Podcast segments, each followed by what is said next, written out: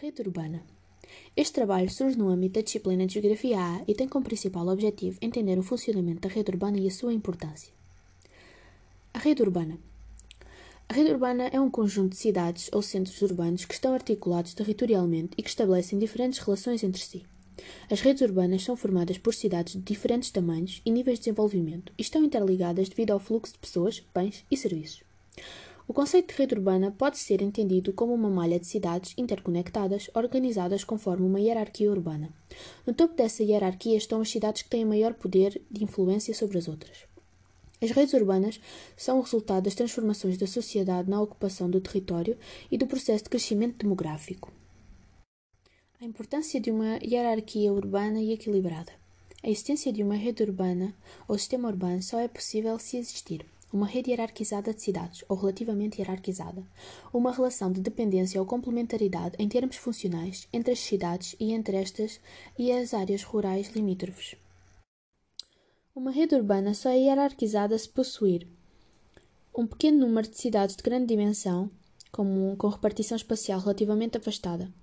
São as que têm o um maior número de funções e que exercem uma enorme influência sobre o território nacional. Em Portugal correspondem a Lisboa e Porto, que são as metrópoles nacionais. Uh, um número maior de cidades de média dimensão, intercaladas entre as cidades de grande dimensão com as quais estabelecem intensos fluxos, são caracterizados por um grande dinamismo funcional e um crescimento demográfico. E um número maior de pequenas cidades na área de influência das cidades de média dimensão. Uh, Assim, a hierarquização urbana pressupõe sempre a relação entre a dimensão geográfica das cidades e a, espe a especialização funcional e a capacidade de interação entre elas. Área de influência, lugares centrais e funções centrais.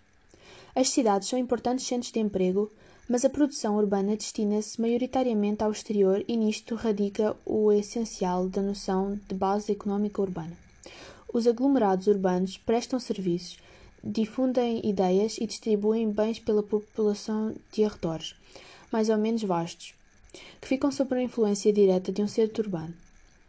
As pessoas aí residentes deslocam-se a esse centro urbano para adquirir bens e serviços ou recebem os que ela distribui. A difusão de bens não produzidos localmente é feita de modo centralizado e hierárquico, seguindo os vários níveis de sistema urbano. De modo idêntico, canaliza para o centro superior de que depende os produtos que a fábrica recebe da sua região. A extensão e a importância da área de influência de um centro está intimamente relacionada com o dinamismo económico e funcional e dependente das intensas da intensidade das relações regionais existentes. O centro se liga com a acessibilidade do lugar aos outros da rede, pois um centro tem poucas ligações. Um, pois um centro que tem poucas ligações também tem poucas uh, potencialidades de desenvolvimento. A extensão da área de influência de uma cidade ou lugar central condicionada por fatores de ordem económica, física e social.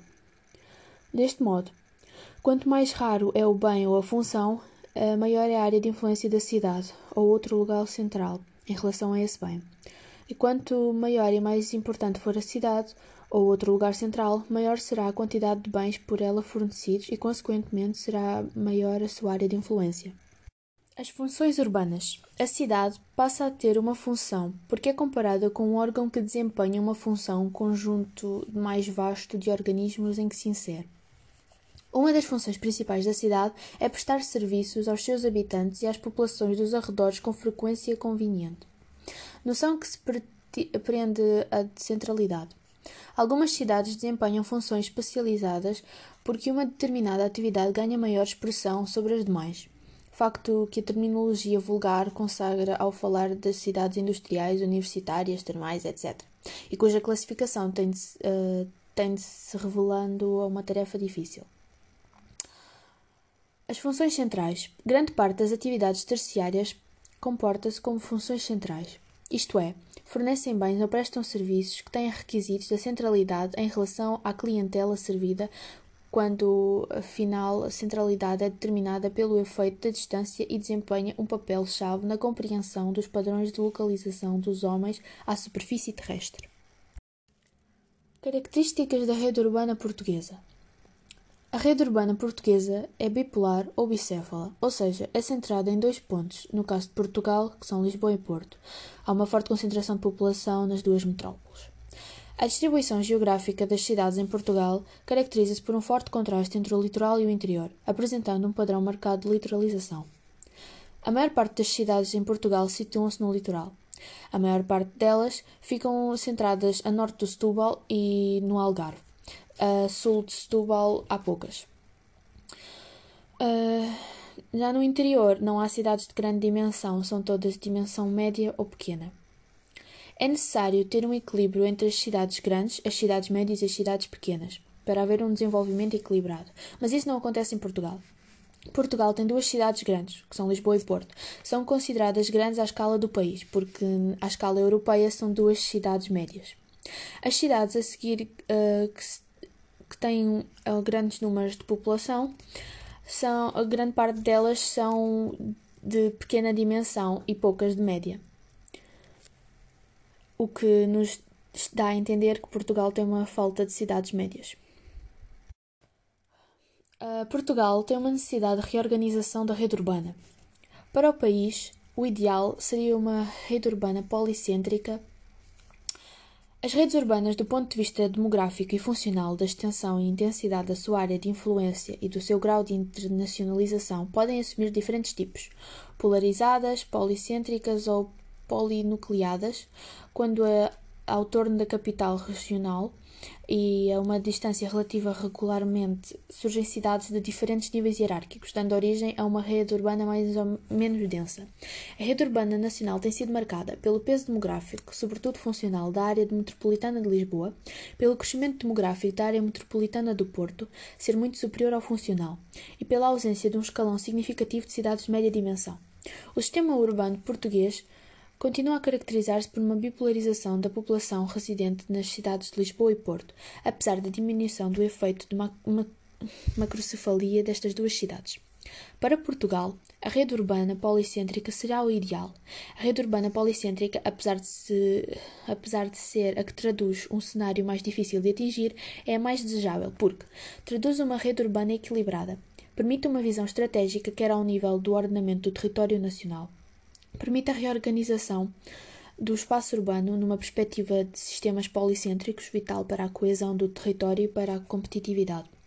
Permite que se criem polos regionais que continuam uma mais-valia para o desenvolvimento harmonioso e sustentável da região. A importância das cidades médias para uma rede urbana equilibrada. Uma rede urbana equilibrada encontra-se associada à existência de um certo número de cidades de média dimensão que se alteram com grandes cidades, constituem polos de desenvolvimento regional e de dinamização de toda a sua área de influência. As cidades médias são importantes polos de atração, na medida em que o seu dinamismo funcional, gerador de emprego, tende a dominar um sistema de amplas relações de uma distribuição de produtos e serviços vários. As cidades médias são o palco de uma boa rede de equipamentos e de infraestruturas de apoio que permitem à população fixar-se e usufruir de excelentes parâmetros de qualidade de vida. Nela é possível encontrar hospitais, comércio, rede interna de transportes, etc. Em Portugal, os limiares para um aglomerado populacional sejam considerados uma cidade média oscilam entre os 10 mil e os 100 mil habitantes, uma vez que, de acordo com os limiares estabelecidos pela Comissão Europeia, não existiriam cidades médias uh, estado, está, estado que se há um reduzido número de cidades que têm população a oscilar entre os 100 mil e os 250 mil habitantes. Portugal continua carenciado em cidades de média dimensão, não esquecendo que a maioria das já existentes continua ainda, devido à sua proximidade geográfica, a estar muito dependente das metrópoles de Lisboa e do Porto. Tem-se constatado a ausência de uma rede urbana nacional hierarquizada. Contudo, a valorização destas cidades é necessária pois permite criar polos de atração e de iniciativa empresarial e de fixação demográfica. Este foco já vai sendo visível devido a uma nova configuração das bacias de emprego, à melhoria das redes e meios de transporte, à fixação das cidades com os centros de emprego, à expansão das áreas urbanas. A inserção nas redes europeias.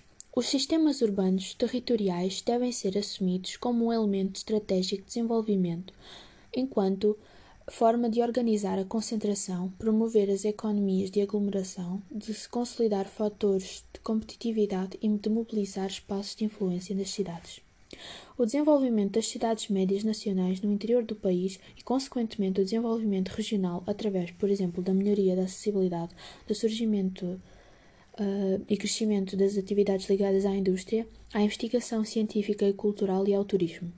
De acordo com a PN POT, a coesão ibérica passa pelo papel estruturante do eixo central da Península Ibérica, através das redes transeuropeias de transporte, em que se destaca a alta velocidade, nomeadamente o comboio de alta velocidade. O Programa de Ação do Programa Nacional das Políticas de Ordenamento do Território considerou vital o reforço da competitividade do território nacional para a sua integração, quer na Península Ibérica, quer na Europa, quer mesmo a uma escala intercontinental. A adesão de Portugal e Espanha à Comunidade Económica Europeia em 1986 contribuiu para o reforço da coesão da Península Ibérica e do espaço comunitário. Foi, por exemplo, visível o reforço da afirmação regional de cidades como Valência, Porto, Sevilha, Bilbao, eh, Saragossa, enquadradas e inseridas num espaço regional amplo, o que, associado à sua especialização económica, lhes conferiu uma grande interação internacional. O SASNET 2020 Para o período 2014-2020, a União Europeia assume a cooperação territorial europeia, como central para a construção de um espaço comum europeu, que aproxima os cidadãos, ajuda a resolver os problemas comuns, facilita a partilha de ideias e de recursos e incentiva a colaboração estratégica para alcançar objetivos comuns. A procura da promoção da coesão económica, social e territorial dos Estados-membros, presente na Estratégia Europa 2020, que tem como desígnio uma Europa mais inteligente, mais sustentável e mais inclusiva, esteve na base da elaboração de um plano estratégico de cooperação e desenvolvimento territorial para 2014-2020, o ZASNET 2020, que tem como missão facilitar e promover a cooperação transfronteiriça, transnacional e interregional entre os seus membros, com o intuito de reforçar a coesão económica e social. Engloba cinco sub-regiões, três do lado português, Alto Trás dos Montes, Douro e Beira Interior Norte, e duas do lado espanhol, Salamanca e Zamora. Ocupando um total de 39.253 km no interior do nordeste da península, as parcerias entre as cidades e o campo. Temos hoje em dia uma relação contraditória com as cidades. Vivemos nelas, procuramos nelas a resposta para muitas das nossas necessidades. Os tempos mais recentes produziram fenómenos ainda mais contraditórios, como é caso da periferia cada vez maior, submergindo num processo de urbanização, modos de vida com traços de ruralidade deixando os seus habitantes numa situação difícil, pois suportam os malefícios do processo de urbanização e não beneficiam tanto das vantagens associadas ao modo de vida urbana como os habitantes dos centros das cidades. No passado, rural era tudo o que não o enquadrava na cidade. Hoje, esta realidade já não é verdade, fruto dos crescentes processos como a suburbanização e a periurbanização. A urbanização provoca uma alteração dos modos de vida da população. Independentemente da sua dimensão, o seu grau de desenvolvimento, a cidade não é um espaço geográfico isolado e independente, mas cria uma panóplia de relações de interdependência e complementaridade. A sua influência sobre o espaço envolvente tem sido permanente e visível. A cidade mantém na sua área de influência e, consequentemente, na dependência, uma região relativamente vasta. As cidades são, ao nível do território, áreas que desempenham um papel muito importante e apresentam-se como aquelas em que os fatores de complementaridade estão presentes. A sua importância resulta então de uma inter-relação de fatores como, por exemplo, a existência da mão de obra qualificada, a facilidade no estabelecimento dos contactos face a face, a maior existência de infraestruturas de apoio às atividades económicas, a maior oferta cultural, o maior dinamismo dos serviços. Estes fatores transformam a cidade num lugar de trocas comerciais com o espaço rural envolvente e com outras cidades. As cidades são o palco da venda de produtos oriundos dos campos, destinados ao consumo da população citadina e também à exportação.